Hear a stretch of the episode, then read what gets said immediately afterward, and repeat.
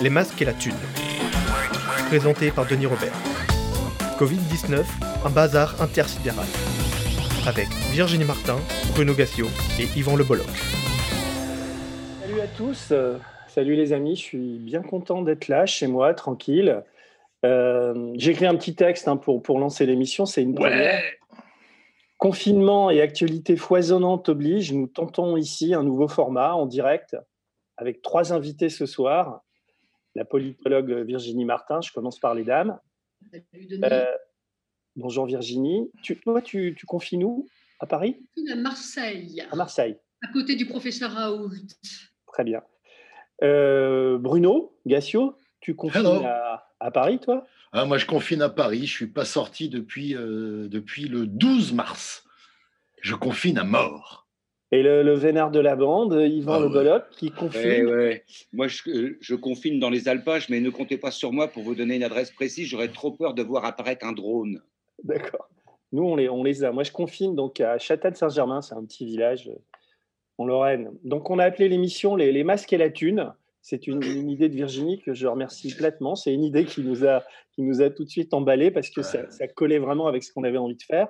Donc, on va parler de culture, de politique, on va parler de pangolin, d'en-marcheurs, de chinois, d'écoles qui ouvrent le, le 11 mai et évidemment de Covid-19. On évoquera ensemble ce qui nous a marqué dans la semaine en essayant de nous marrer un peu, d'être à la fois grave et léger, drôle et sincère, et surtout d'être libre. Ce qui Mm. devient une grosse ambition dans cette euh, séquence de vie plutôt morose, où, surveillés par les drones et les policiers en armes, interdit de sortie, interdit de bar, interdit de cinéma, on compte nos morts tous les soirs grâce aux préposés de la République en marche. Sur les autres chaînes, un paquet de faux experts répète jour après jour une messe cathodique angoissante. Nous tenterons de dire la nôtre, mais plutôt autour d'un verre dans le bistrot à côté de l'église. En parlant de verre, euh, à la vôtre, hein, j'ai ouvert du rosé. Ah ouais? Bah ouais, et vous, vous êtes à la tisane? Euh, Ouais, moi, je suis à- exactement. Je suis à la Ouais, tisane. moi. C'est du Perrier. Voilà. Ah putain. Donc, euh, dans un pays où depuis trois mois, le gouvernement allonge les thunes pour acheter, sans mollir, des drones, des LBD, mais nous baratine en nous promettant des tests, du gel et surtout des masques qui ne viennent jamais, c'est le moins qu'on puisse faire. Je vais commencer par une blague, une fois n'est pas coutume, ou plutôt un jeu. Euh, comme je lis euh, Voici à peu près euh, toutes les semaines depuis, oulala, depuis très longtemps, j'ai repéré trois articles sur vous dans Voici. Et alors, sur ces trois articles, il y en a deux qui sont faux. Moi, je te vois venir, toi. Alors, le premier article, c'est l'histoire d'amour entre Ségolène Royal et Bruno Gassio. Alors, vrai ou faux? Le deuxième article, c'est en fait dans un passé très lointain. Euh, Yvan, tu, tu es sorti avec une dame un peu plus âgée que toi qui s'appelle Simone Weber. Et le troisième, c'est l'histoire d'amour cachée entre, entre, entre Virginie et Romain Goupil. D'accord. Alors, quelle est l'histoire vraie dans ces trois? Qui commence? Moi, je connais la réponse, donc c'est pas bon. Moi, je la connais aussi. Donc, la réponse, non, j'ai j'ai fait ça en vanant parce que c'était aussi une manière de, de présenter Virginie. Parce que moi, je t'ai croisé à la télévision, enfin, je te voyais régulièrement, mais je t'ai croisé le jour d'un clash qui était assez mémorable avec ce fameux Romain Goupil. Et, et- c'était quelque chose quand même. Tu peux en dire deux mots? Oui, oui, c'était quelque chose. Ça faisait pas, ça faisait même deux, trois fois, tu vois, et, c'était très désagréable. Et, voilà, il jouait, euh, comme les théories féministes le disent, au mansplaining, c'est-à-dire que le type euh, n'est pas économiste, tu vois, il n'est pas très qualifié dans tout ce qui est super calcul et tout ce que tu veux. Et, et là, il vient de dire que je dis des conneries, des bêtises, que je sais pas ce que je dis. Au lieu de dire qu'il n'est pas d'accord, ça, jusque-là, je, peux l'entendre, tu vois mais que je dis des conneries, des bêtises et que je ne sais pas ce que je dis. C'est super déplaisant. En plus, tu vois, le mec, il me fait deux fois en hauteur, en largeur, etc. Donc, il était très comme ça sur moi et c'était super désagréable. C'est là que l'histoire d'amour aurait pu commencer, mais non. Et, euh, Ce qu'il faut dire, ce qu'il faut dire, c'est que tu vas être. euh, C'était sur, c'était sur LCI, c'est ça? Ouais, c'est ça. Et, Et, et en et fait, toi, tu travaillais régulièrement. Tu étais dans cette, étais dans plusieurs émissions. Oui, j'étais- après, oui, j'étais dans pas mal d'émissions et, c'est vrai qu'après, bah, Goupil, euh, grosso modo, a, a tout fait pour que ça soit hyper tendu et peu à peu, bah, c'est lui qui est resté et c'est moi qui suis sortie. Voilà, donc tu as été un peu viré de la télé grâce à, au bon Romain, qui faisait des bons films avant quand même. Mourir à 30 ans, c'était bien, mais. Non, non, et... ouais, et puis, et puis enfin, il faut quand même savoir aussi, c'est le visiteur du soir de l'Élysée, hein, au passage. Oui, je sais. Pardon, excusez-moi, je crois que c'était une vanne. Le mec va lui va donner des conseils? Sans déconner. il est présenté, il, est il a été présenté chaque fois que j'étais à cette émission, présenté comme euh, visiteur du soir, euh, invité régulièrement au palais, etc. Tu vois mais ah ouais, ah ouais, je comprends mieux. Oui, oui. Ah oui, il y a des choses qui s'expliquent finalement. Ah, vous savez pas Ah mais non, non. Bah, tu sais, je les regarde plus. J'ai arrêté de regarder euh, ces, ces, émissions. Ça fait deux ans. Je les suis parce qu'il y a des extraits sur Twitter, il y a des choses comme ça où euh, de temps en temps tu regardes un extrait. Je me suis remis sur France Info au début de euh, du Covid, là, je, me suis mis un peu dessus, voir un peu ce qui se passait. J'ai fait le bon citoyen, j'ai regardé Macron à la télé. Et puis surtout, ce que j'ai essayé de faire pendant dix minutes, c'est d'écouter les commentaires après. Et en fait, j'ai pas besoin qu'on commente ce que je viens d'entendre. J'ai pas besoin qu'on me dise ce que j'ai à penser de ce que je viens d'entendre en règle générale. Et euh, donc j'ai coupé et je les regarde plus. Je savais pas pour Goupil. Je, je connais son historique, je sais qui il est, je sais d'où il vient. Je savais pas qu'il traînait euh, rue du Faubourg Saint-Honoré euh, le soir. ah ouais, moi j'ai vu ça avec Cohn-Bendit, enfin, etc. Mais mais Bruno, alors, réponds à la question. Est-ce que tu as Ségolène Royal? Est-ce que je me suis tapé Ségolène Royal? Ah ouais, t'es carrément. Non, mais dans, eh, dans, Voici, il y a eu, il y a eu, il y a eu cette. Ouais, ouais, je sais, je sais. Souvent, ouais. Quoi. ouais, ouais, ouais, j'ai eu ce truc-là. En fait, en 2007, j'ai participé un petit peu à la campagne, donc euh, euh, et, euh, et, dans la foulée, on, on, se voyait pour parler de, du congrès de Reims. Et, euh, et je ne sais pas comment elle est arrivée à convoquer des paparazzi, parce que je pense que c'est elle qui a convoqué des paparazzi. Et on s'est fait gauler, et euh, c'est l'époque où elle venait de quitter François Hollande, et, euh, je me suis retrouvé. Euh, alors, comme voici, ils sont très très malins il y avait un journal qui s'appelait Détective dans le temps, qui flirtait tout le temps comme ça avec, euh, avec la vérité, qui réussissait à, employer le conditionnel tout le temps pour que jamais on puisse faire un vrai procès. Et, euh, ils ont sous-entendu, laissé entendre que Ségolène et moi, on était ensemble. Et euh, moi, je m'en foutais complètement, ça me gênait pas. Juste la personne qui vivait avec moi à l'époque devait être un peu embêtée.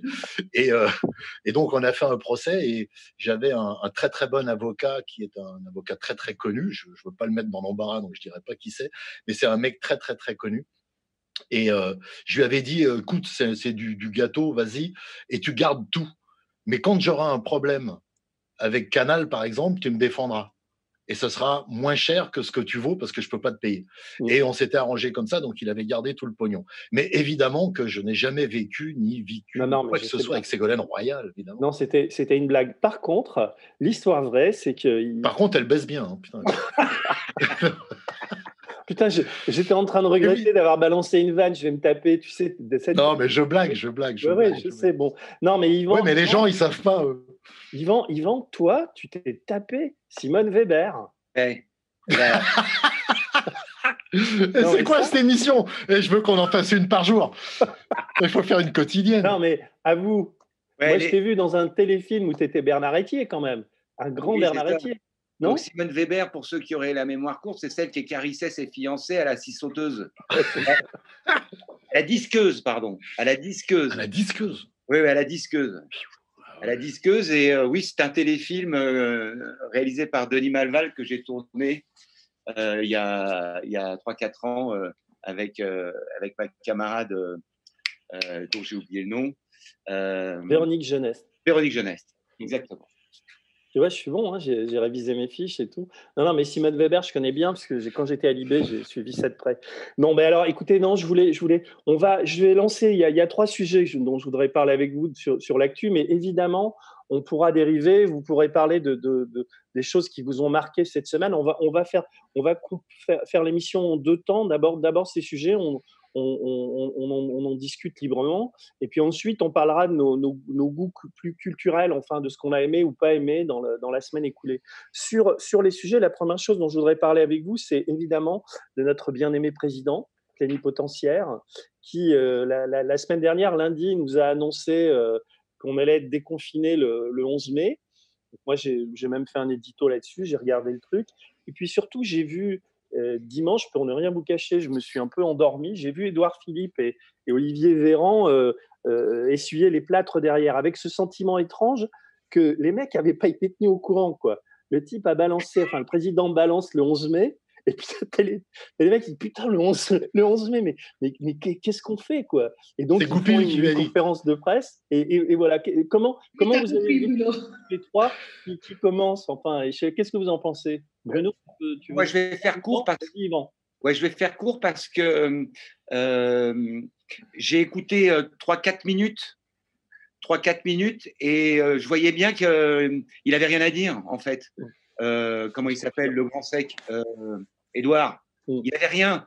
le mec, il est venu en short. On lui a dit hey, eh, toi c'est le, le 11 mai. Le 11 ou le 12 Putain, qu'est-ce qu'il a dit? Il a dit le 11 ou il a dit le 12 et, donc, du coup, j'ai zappé parce qu'il était en, en, train de procéder à une espèce de, comment dirais-je, d'exercice d'autosatisfaction, où il disait que c'était formidable, que tout était prêt, enfin comme d'habitude, quoi. Le, le, discours, c'est euh, on est prêt, voilà, on a tout, on a les masques, on a les tests. Euh, de toute façon, Buzyn l'avait dit euh, il y a super longtemps, il a dit tout est prêt. Ne vous faites pas de soucis, je me suis occupé de tout. Voilà. Et donc, du coup, j'ai zappé parce que je me suis dit, bon, bah voilà, évidemment, ça sent un peu l'improvisation et, il n'a pas de truc, euh, comment dirais-je, formel à nous dire, quoi. pas d'annonce euh, euh, précise. Bruno, tu voulais dire ou Virginie? Bah oui, oui, mais c'est moi j'ai ce sentiment qu'ils sont dans, faits dans un bois et qu'ils sortent d'école qui leur interdisent, mais j'aurais aimé avoir l'avis de Virginie là-dessus, qui est politologue, mais qui leur interdisent de dire je ne sais pas.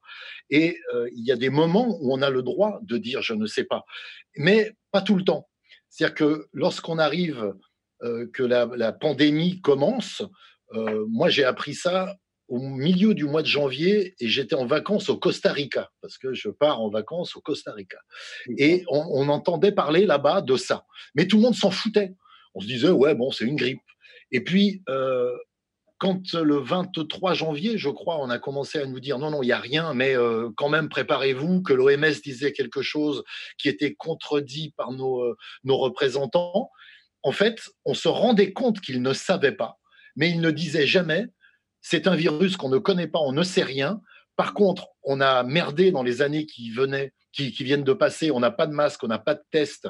Donc, euh, euh, il va falloir qu'on les fabrique, il va y avoir un, temps de flottement. Laissez-nous nous organiser. Ils auraient dit ça, euh, tout le monde se taisait au lieu de nous dire tout va bien, allez voter, mais quand même restez chez vous. Enfin, et depuis, le temps a passé. Nos représentants ont, reconnu qu'ils avaient des difficultés à, faire des choses concrètes euh, et lisibles pour la population, mais il continue à nous mentir. Ce que disait Yvan, tout va bien, attendez, on gère. Ben, à la fin, vous pourrez toujours dire on a géré parce qu'on finira par en sortir, quoi qu'il arrive. Mais est-ce que ce sera grâce à vous? Est-ce qu'on aura pris 3-4 mois de retard? Tu sais, on a fait un, truc avec quelques avocats qui s'appelle plaintecovid.fr pour que les. C'est pas pour embêter le, le gouvernement spécialement, ce sont des plaintes contre X, mais c'est pour dire citoyens, demandez des comptes. Et si on ouvre une enquête, on sera obligé d'avoir des comptes. Parce que quelqu'un, à un moment, dira oui, vous avez fait ce qu'il fallait, ou non, vous n'avez pas fait ce qu'il fallait, ou oui, vous avez fait ce qu'il fallait sur certains sujets et pas sur d'autres. C'est juste ça. Et ça n'entrave en rien le travail qu'ils sont en train de faire maintenant.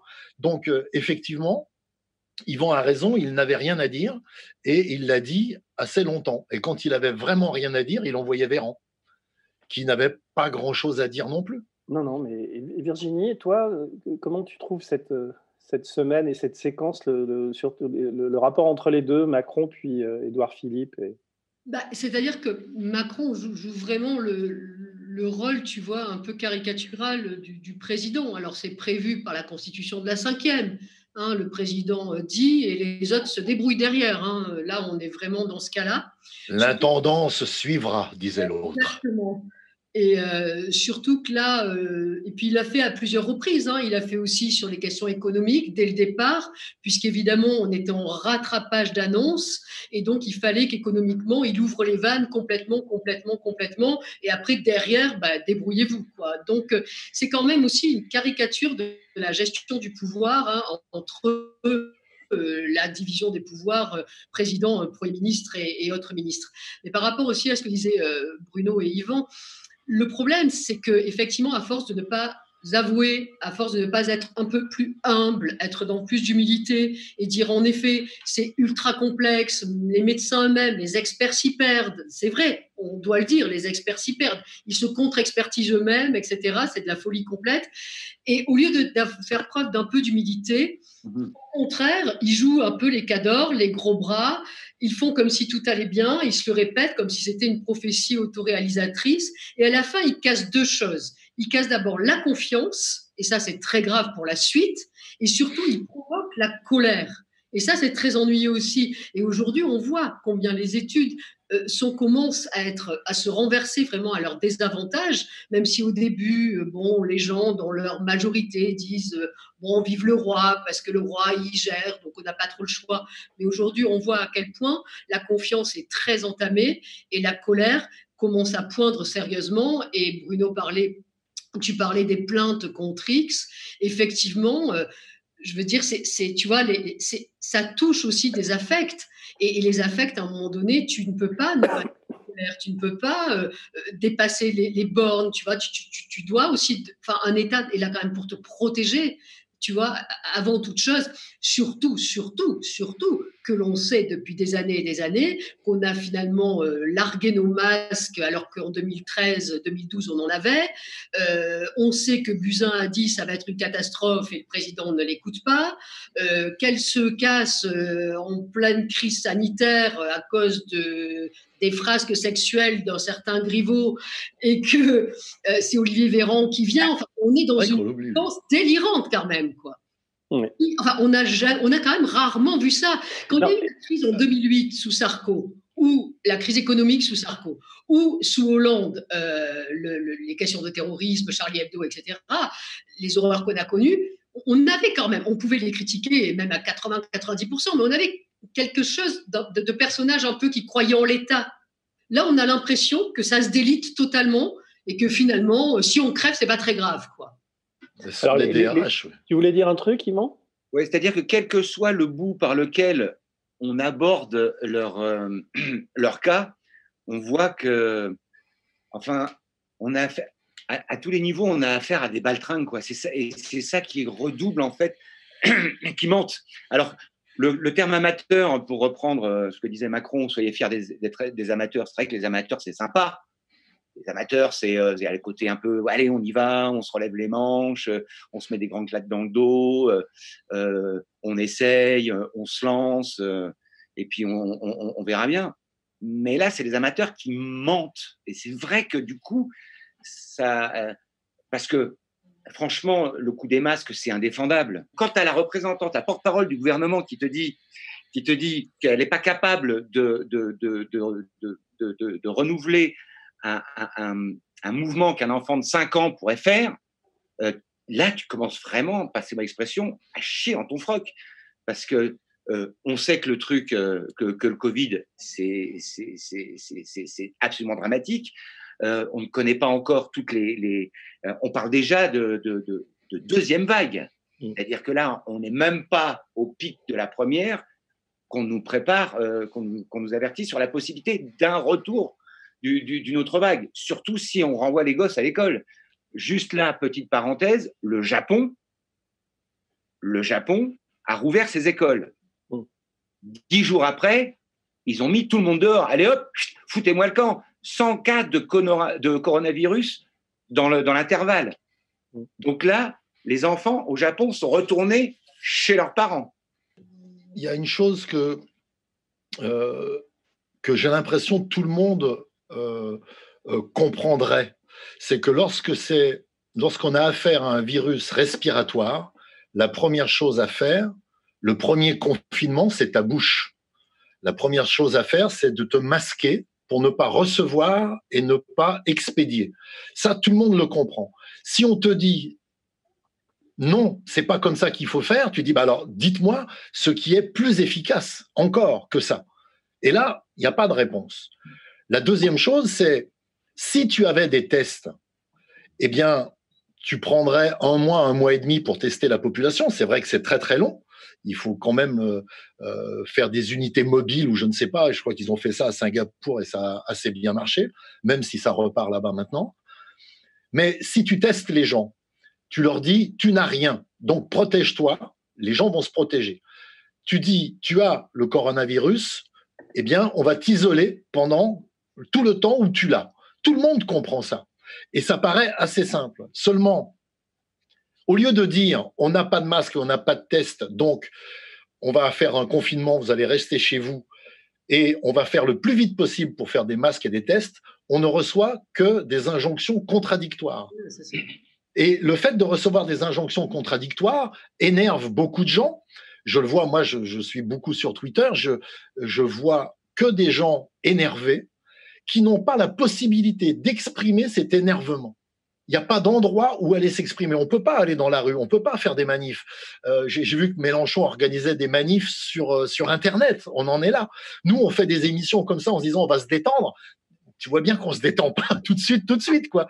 Il y a quelque chose qui fonctionne pas. Mais non, mais parce que c'est compliqué de faire de l'humour. C'est d'ailleurs un des problèmes qu'on a eu quand on a commencé à réfléchir à l'émission, parce que nous, nous qui sommes des, amoureux de Cavana, de Choron, etc. Je pense à voilà, euh, euh, euh, on se dit évidemment qu'on on peut rire de tout, mais là il y a, y a, comme une, y a comme une anxiété générale que même moi qui suis plutôt hyper zen, je la, je la ressens aussi, quoi, parce que je, je, reçois tous les jours des médecins qui m'appellent, étant aux médias, je, je, suis sollicité en permanence par des gens qui sont dans des EHPAD parce que c'est une hécatombe.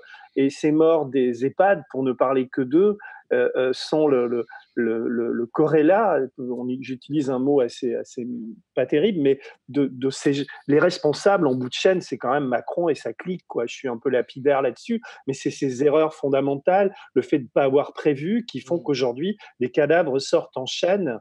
Euh, euh des, des, des EHPAD et qu'on fait des décrets. Euh... tu veux que je les défende? Parce que ça m'arrive jamais. Je vais les défendre. Euh, enfin, je vais les défendre et les enfoncer. En fait, c'est le fruit de politiques qui datent de trois septennats au moins.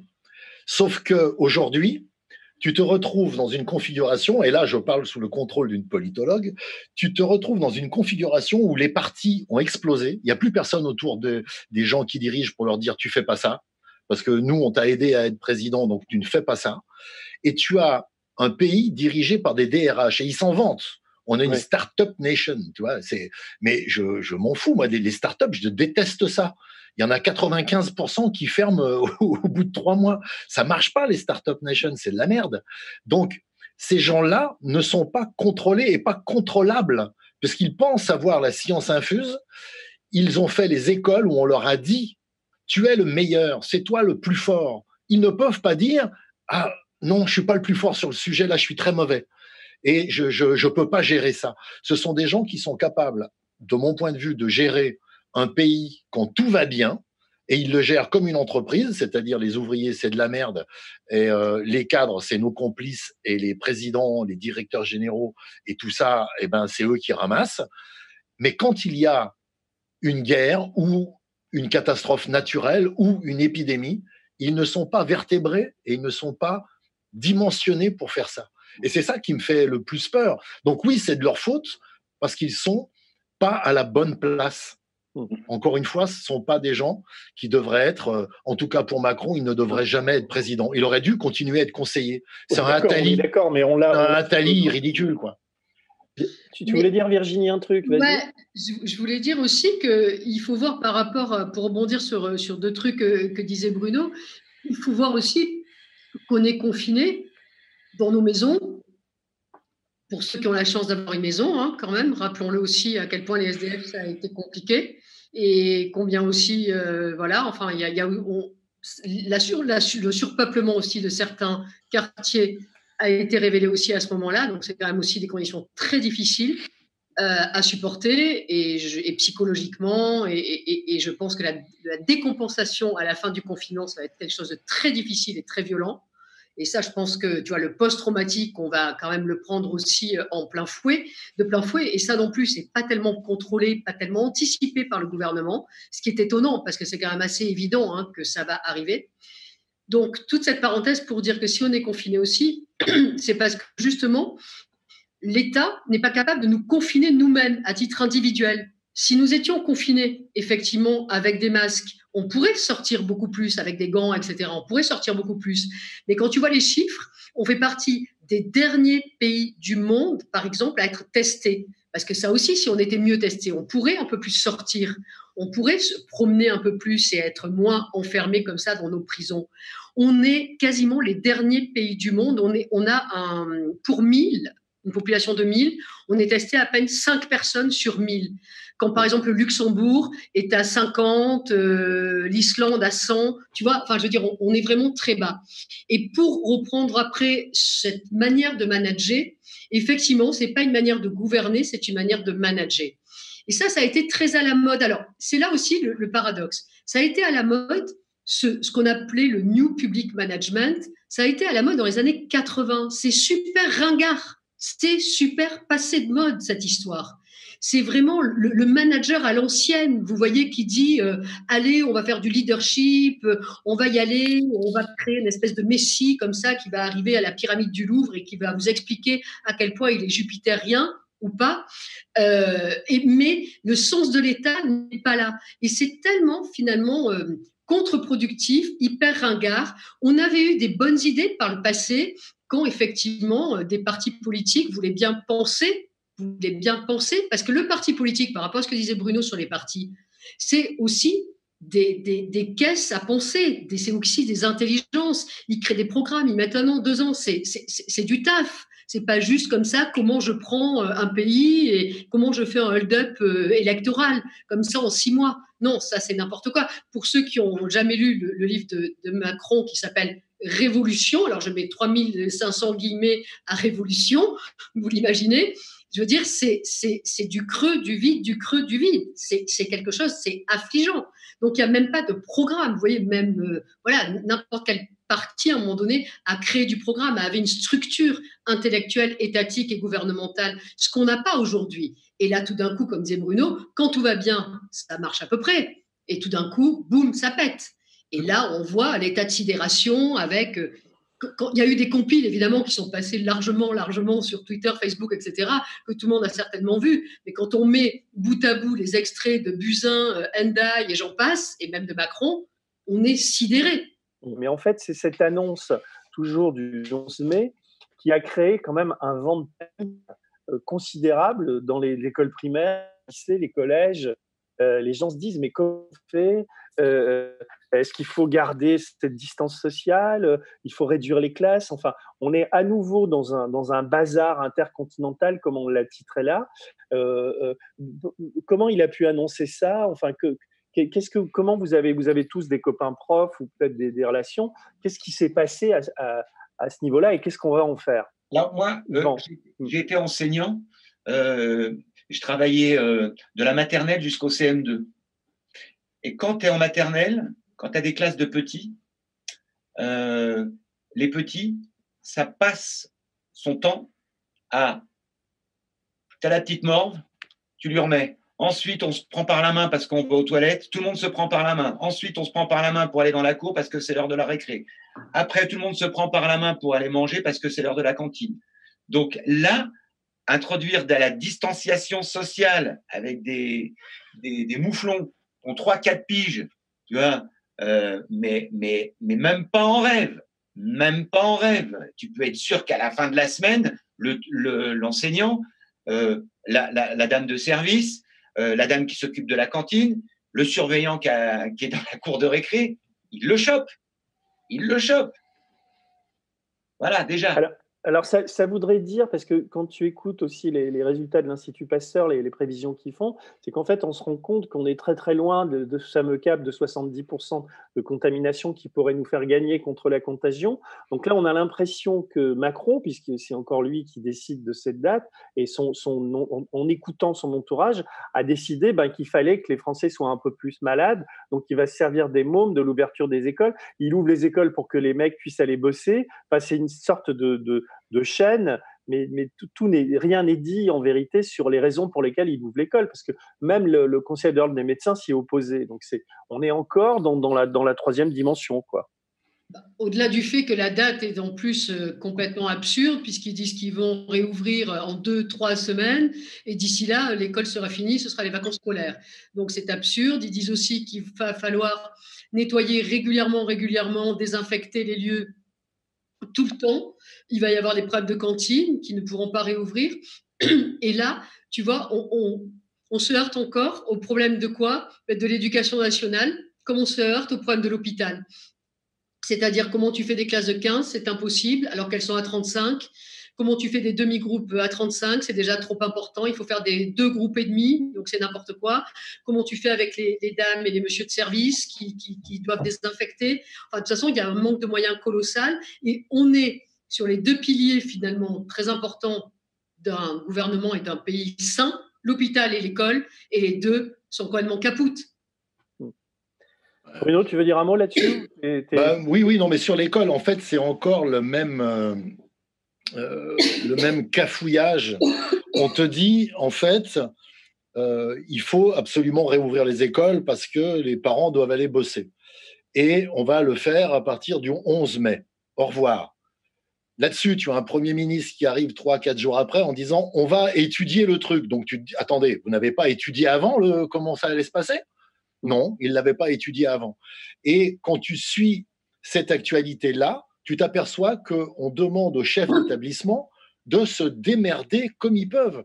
Tu as ceux qui ont des, des bâtiments euh, super vastes et peu d'élèves dedans, ce qui est euh, rare, mais il y en a, ils disent oui, nous, on devrait pouvoir y arriver à, garder euh, la distanciation sociale. J'aime pas ce mot, il n'y a pas à se distancier socialement mais euh, qu'on ne se touche pas, oui, on va peut-être pouvoir y arriver. Mais il y en a, j'ai lu qu'il y a une, une, institutrice qui a dit ça marche puisque je le fais déjà avec les, euh, les fils de soignants qu'on a été obligé de, garder. Il y a des écoles qui sont restées ouvertes, mais ça marche si on est 7 par classe. Entre 7 et 10 par classe, on peut éventuellement faire en sorte que les gosses se touchent pas trop. Mais euh, ça marche pas pour ceux de d'Ivan. Hein. Quand tu as 3 ans, 4 ans à l'école, euh, euh, tu vas peut-être les tenir une journée, deux, trois, la quatrième journée, le mec, le gosse, il va rien comprendre, il va faire des crises, il va rien comprendre à ce qu'on lui demande, et tu vas pas pouvoir lui faire porter un masque. Quant aux autres, aux ados, à qui tu vas dire, vous allez aller à l'école par groupe. Donc, euh, alors, il y, a des établissements qui vont faire une semaine sur deux.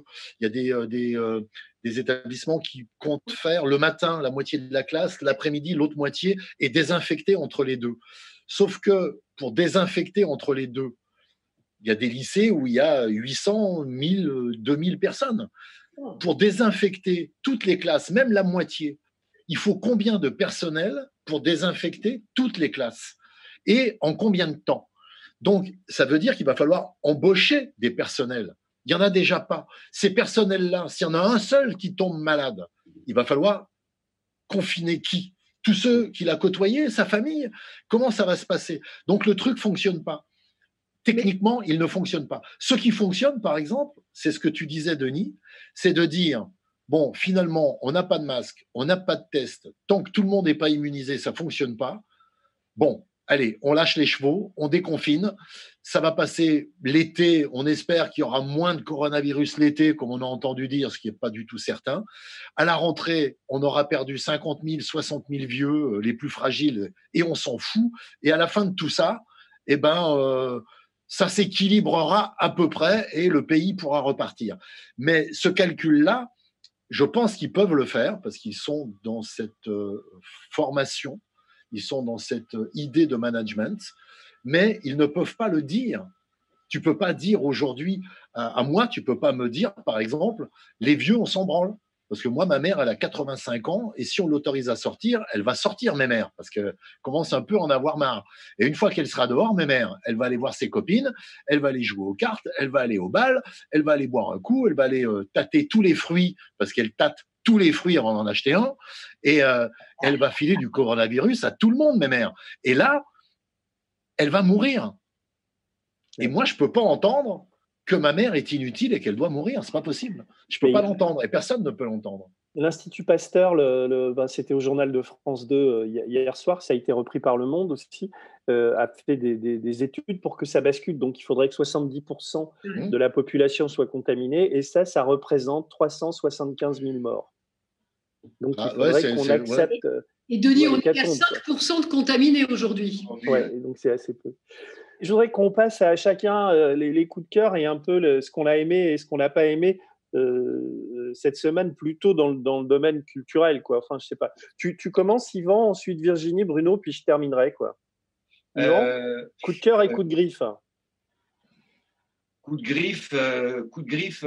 Je me dis, je me dis que dans, dans l'avènement, dans ce, séisme qu'est l'apparition de, de, de cette pandémie. Dans cette pandémie, il y a, on, est arrivé à stopper la Terre, enfin, l'économie, on l'a bloquée, on a appuyé sur pause. On nous disait, c'est pas possible. Euh, c'est un moteur qui ne peut pas caler. Or, aujourd'hui, par la force des choses, le moteur a calé. Euh, c'est aussi peut-être l'occasion de réfléchir à l'après. Est-ce qu'on est tous certains de vouloir redémarrer comme avant sur les mêmes bases de ce voilà, de ce monde hyper productiviste, de cette société où il en faut toujours plus, il faut toujours taper plus dans la mer, il faut toujours taper plus dans la montagne, il faut toujours taper plus dans la forêt. On a pourtant des signaux, des incendies, euh, des, euh, des, canicules, des, des glaciers qui fondent, l'acidification des océans. Est-ce qu'il n'y aurait pas juste le moyen de se dire, et si on faisait autrement? Et voilà, tu vois, moi, j'écoute en ce moment des mecs comme Jorion, des mecs comme Gaël Giraud, des, des, des, des, sociologues, des philosophes, etc. Euh, et puis, après, je regarde Twitter, et là, je vois que dans le, dans le 91, euh, sur la N28, tu as 400 mètres de queue parce que tu as le Big Mac à emporter, tu as le McDonald's qui vient de réouvrir. Le takeaway, tu vois, tu viens, tu fais la queue et tu prends ton Twitch. Donc voilà, ça c'est euh, la petite misou, tu vois, c'est la petite misou, c'est la petite misou, tu vois. D'un côté, il va déprimé. Il va finir déprimé. Le mec, il pense, il pense à un monde meilleur. Mais il n'y aura pas de monde meilleur. Dès que tu vas ouvrir la porte, ils vont aller au McDo, ils vont aller acheter des conneries, ils vont aller acheter n'importe quoi, les gens. Et, peut-être que je ferai pareil. Moi, je vais pas acheter n'importe quoi. Je veux boire, je vais aller boire un coup et je vais en boire plusieurs. Mais c'est presque humain. C'est ça l'humanité, quoi. C'est on est médiocre. On est médiocre tous autant qu'on est. On est médiocre. Je comprends très bien ce que dit Yvan. Et, combien je suis d'accord avec toi sur le monde d'après, sur tout ça, bien entendu. J'aimerais tellement. Et, je fais partie des gens qui, essayent de le penser modestement et tout ça. Mais sur le McDo, Yvan, franchement, tu imagines le nombre, parce que les tâches domestiques sont toujours pas hyper bien, hyper bien partagées, et tu le sais. Tu imagines euh, Non, non, moi je suis pour le partage des tâches. Toi, je sais bien, mais tu as, vu quand même passer deux trois trucs qui te font dire que bon, c'est pas encore, c'est pas encore gagné gagné. Ou même, mais même, même si les papas euh, et les mamans s'y mettent complètement. Mais tu sais, c'est vachement lourd quand même. C'est hyper lourd aussi. Tu as besoin aussi un peu d'air. Et ta fenêtre, tout d'un coup, ça a été le McDo. Moi, c'est pas ma cam, mais je crois qu'il faut aussi se mettre à la place de, des gens, un mois, deux mois de confinement, faire à bouffer matin, midi et soir. Tu peux plus externaliser, t'as plus de cantine, t'as plus le sandwich du coin, t'as plus rien. C'est toi qui te tapes tout à la maison. C'est super, super lourd pour les gens quand même. Et tout d'un coup, hop, ça devient, euh, hop, tu vois, genre. Et tout d'un coup. mais il n'y a que le McDo. Il n'y avait pas autre chose que le McDo. Il n'y a que ça. Moi aussi, je suis pour le partage. Vraiment, j'aimerais que ma compagne partage un peu parce que je fais les petits déj, les déj, les dîners. Je fais tout et je fais aussi la vaisselle. J'en ai plein Bruno, mon chéri dit pareil. Il dit qu'il voudrait bien que je partage un peu Moi aussi. Ouais. Eh, J'aimerais bien que ça Yvan, ton, ton, coup de cœur, c'était ah, quoi Alors, le, le, le, coup de cœur, euh, c'est une, euh, c'est une, une, une, chanson, euh, une, une, chanson, une reprise euh, et là, comme j'ai pas mes, mes, mes, lunettes, euh, je suis de la baise. Oh, euh, c'est une reprise. Oh, c'est mignon. Une, une, reprise de d'une dame qui s'appelle Vargas. Voilà. ça passe. Et, et, donc, ça a été repris par des artistes très brillants et c'est ça formidable. Avec toi, on vit Corona. On s'aime loin les yeux, chacun chez soi. Ti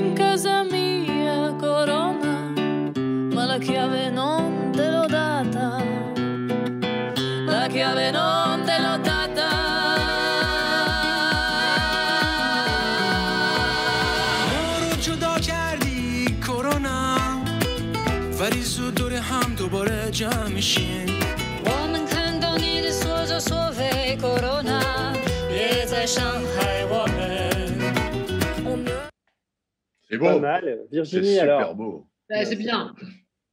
Euh, oui, c'était quoi la question, Denis? Coup de cœur et coup de griffe. Ah, euh, coup de griffe, je vais commencer euh, par une annonce qui m'a fait vraiment rire. C'est Pierre Gattaz, l'ancien donc président du MEDEF. Pierre Gattaz, t'as fait rire mais, mais, ma pauvre fille, mais qu'est-ce qui t'arrive? Pardon, excuse-moi, excuse-moi. Je veux pas faire mon goupil, mais quand même. Est-ce que, est que tu vois le rapport entre le pangolin et Pierre Gattaz, en revanche? Non, vas-y. Non, non, je te, je te, laisse imaginer, c'est tout. Mais alors, donc, Pierre Gattaz me fait rire parce que tout d'un coup, il dit Ok, je vais donner de l'argent euh, pour les soignants, l'hôpital et tout ça, tout ça. Très bien, il le donne comment? Il le donne en disant Je donne un euro, parce qu'il a un domaine viticole qu'il a acheté dans le sud de la France, je donne un euro à chaque bouteille achetée c'est génial, tu vois, tu te dis, waouh, fabuleux, évidemment. Et après, tu fais les comptes. En fait, euh, bah, Pierre Gattaz, pour l'instant, il a même pas 100 000 bouteilles, euh, tu vois, produites par an. Donc, grosso modo, sur 15 jours, ça fait à peu près 5 6 000 bouteilles vendues, peut-être, grâce à son coup de pub, justement. Et finalement, ça, bon, ça lui coûtera 5 000 euros la grande blague. Et, donc, j'ai trouvé euh, l'effet d'annonce, si tu veux, juste monstrueux, tu vois, genre, tu vois, comment ça s'appelle? Le, boss d'LVMH qui te fait des gels et des masques, et puis tout d'un coup, ça retombe comme un soufflé parce que le mec, ça va lui coûter euh, voilà 5000 euros euh, au plus grand de sa forme, et pour finalement 5000 balles, il se sera fait une pub de dingue, et que je suis d'ailleurs en train de lui faire. Bien, non, mais tu... tu vois, le, monde d'après, le monde d'avant, il le prépare. Ok, et ton, ton, coup de, ton coup de cœur? À mon coup de cœur, bon, c'est un bouquin, euh, je me, voilà, il s'appelle Pornland avec des chaussures de drag queen euh, en une. C'est un bouquin euh, qui, raconte comment la, pornographie a complètement envahi nos esprits et a formaté nos esprits, évidemment des plus jeunes aussi, des ados et tout ça, tout ça. Donc euh, il est question de plein de choses, de Rocco Siffredi, de tout ce que vous voulez. Enfin, c'est quand même très très sérieux, hein, c'est sociologique. Et qui a écrit ça? Etc. C'est une nana qui s'appelle Gail Dines. Mm je, suis, je suis désolée, je suis obligée de le dire, c'est un anglais, mais c'est n'est pas un anglais super, super compliqué, mais il faut quand même savoir un peu lire l'anglais, n'est-ce pas? Et donc, euh, pourquoi je parle de ça? Yvan, arrête de rire. Pourquoi je parle de ça? Parce qu'évidemment, YouPorn a fait open bar pendant le coronavirus. Et je voudrais quand même pas qu'on oublie, je ne parle pas de, de, la pornographie euh, amateur, mais il faudrait quand même pas qu'on oublie à quel point l'industrie pornographique, et je parle bien de l'industrie pornographique, est le dernier lieu de l'esclavage moderne et que c'est catastrophique. Il faut quand même qu'on sache ce qu'on fait quand on va sur ce genre de gentille petite plateforme pour se défouler cinq minutes. Derrière, c'est très, très, très laid. D'accord, ça, c'est pas vraiment une bonne nouvelle, mais le, bouquin est une bonne nouvelle. Et le bouquin, c'était un plus. D'accord, super. Euh, Bruno, je te donne la parole pendant que je mets mon disque, moi. Ah oui, alors moi, j'ai, euh, je crois qu'il y a une régie aux médias. Il y a un truc qui m'a fait marrer parce que y a, je, trouve, les gens me demandent toujours les guignols, qu'est-ce que vous feriez, qu'est-ce que vous feriez maintenant? Et je dis, on pourrait rien faire parce que les gens sont beaucoup plus marrants que nous sur tous les réseaux sociaux. Dès qu'il y a un événement, dans l'heure qui suit, il y a 50 vannes et il y en a 25 qui sont très très bonnes. Et il y en a une qui m'a fait marrer dans le, dans le, au début, tout début du confinement. C'est un tout petit truc qu'on va regarder. Ça, ça m'a vraiment fait rire. Because of coronavirus, you are going to be quarantined, but you have a choice. Do you A, quarantine with your wife and child, or? B. B. B.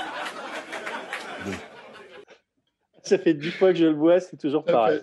Je trouve que le rythme, que le rythme de la blague, l'écoute du mec, le, c'est parfait, quoi. Il y a des moments comme ça qui sont parfaits dans le rythme, dans tout. Quoi. Mais la comédie, c'est. avec le mari. Hein.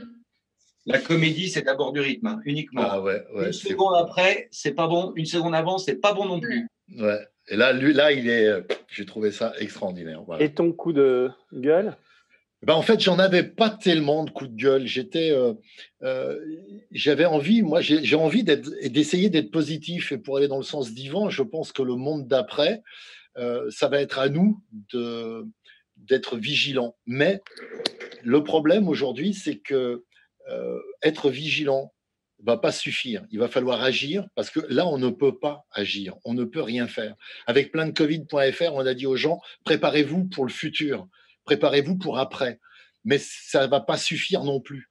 Et j'aimerais tellement trouver des choses positives à dire aux gens qui nous dirigent parce qu'ils ne vont pas s'en aller à la fin. Ils vont pas partir, ils rendront jamais les clés, ces gens. Il va falloir les foutre dehors.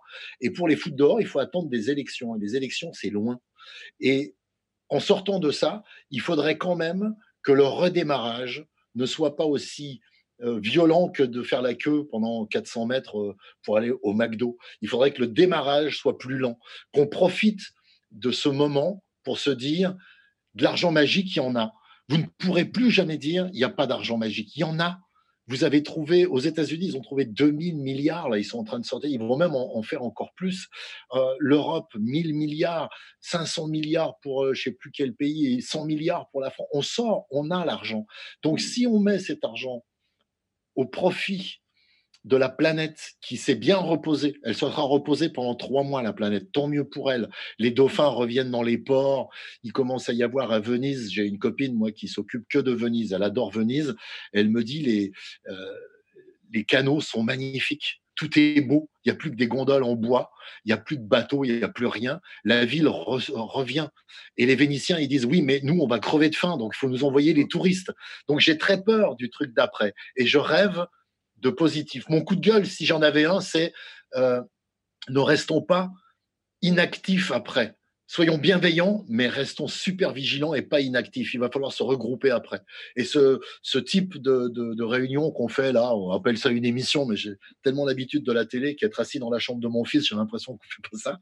Mais je trouve que c'est nécessaire pour se redonner tous ensemble du cœur, se dire oui, écoutons des bonnes musiques tous ensemble. Venez avec nous. Il faudrait même réussir à ouvrir aux gens qui nous regardent. Ben, justement, en parlant de bonne musique, moi, je suis resté sur un truc assez euh, culturel. Et en fait, euh, mon, coup de cœur, c'est un truc que j'écoute depuis deux jours. Et j'ai retrouvé dans ma cave des vieux disques que j'avais quand j'étais à la fac. Ça, c'est Marilyn Monroe, ça. C'est un import de Marilyn Monroe où elle chante le, Happy Birthday, Mr. President. Et puis, il y a euh, il y a, tous ces, gros titres et j'adore sa voix.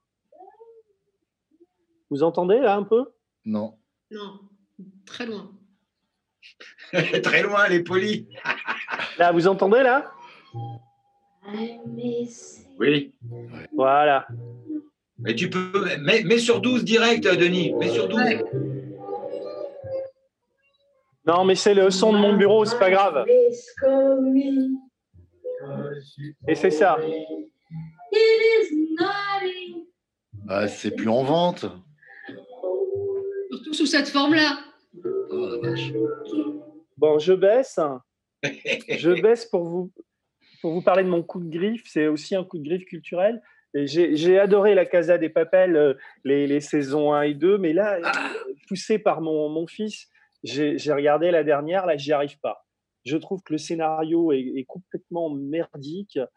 j'y crois pas une seconde. Je, suis attaché au personnage. C'est une série que j'aime bien, mais quand je vois les, les, les commentaires dithyrambiques un peu partout sur, sur ça, Là, je trouve qu'ils se foutent vraiment de nous. Quoi. Hier, j'ai vu cette nana qui se faisait la tête enfoncée dans une porte. On lui tire des, coups de revolver partout. C'est pas crédible une seconde. Euh, elle meurt, elle meurt pas. Il n'y a, rien qui marche pour moi dans, dans, dans, dans la, la, dernière saison. C'est vraiment du, foutage de gueule. Voilà, non Vous êtes d'accord ou pas? Moi, j'ai regardé, je l'ai vu, j'ai vu. Ouais, ce qu'on disait aussi euh, tout à l'heure euh, oh, par téléphone, c'est vrai que on, ça délaye, ça délaye. Tu te rappelles quand on était petit à l'école, certains, on avait des, dans les dissertes délayage. Là, c'est délayage. Quoi. Moi, je suis toujours quand même aussi attaché aux personnages, euh, à tous, et, et, quand même à l'intrigue et, puis à la philosophie, tu vois, évidemment. Mais, mais ça délaye, ça délaye grave. Oh, bah, tu peux ramener à Macron, tu vois. Tu peux même faire une boucle avec Macron. C'est que la première saison, il y a un objectif euh, dans la Casa des Papel. Il y a un objectif, c'est de, euh, d'imprimer des billets de banque. Il y a donc une équipe qui travaille. Et puis il y a un professeur le professeur omniscient, qui est dehors et qui a absolument tout prévu et tout se passe comme prévu. Et euh, ils ont trouvé une petite pirouette à la fin de la saison 1, il ne devait pas y avoir de saison 2, puis finalement il y en a eu une quand même. Et aujourd'hui, le système qu'ils avaient mis en place avec une équipe qui travaille à l'intérieur et quelqu'un d'omniscient à l'extérieur qui a tout prévu, il n'y a plus d'objectif, il n'y a plus que le système. Et quand un homme omniscient tourne à vide, eh ben, tu as la Casa des Papels, saison 3 ou 4, je ne sais même plus.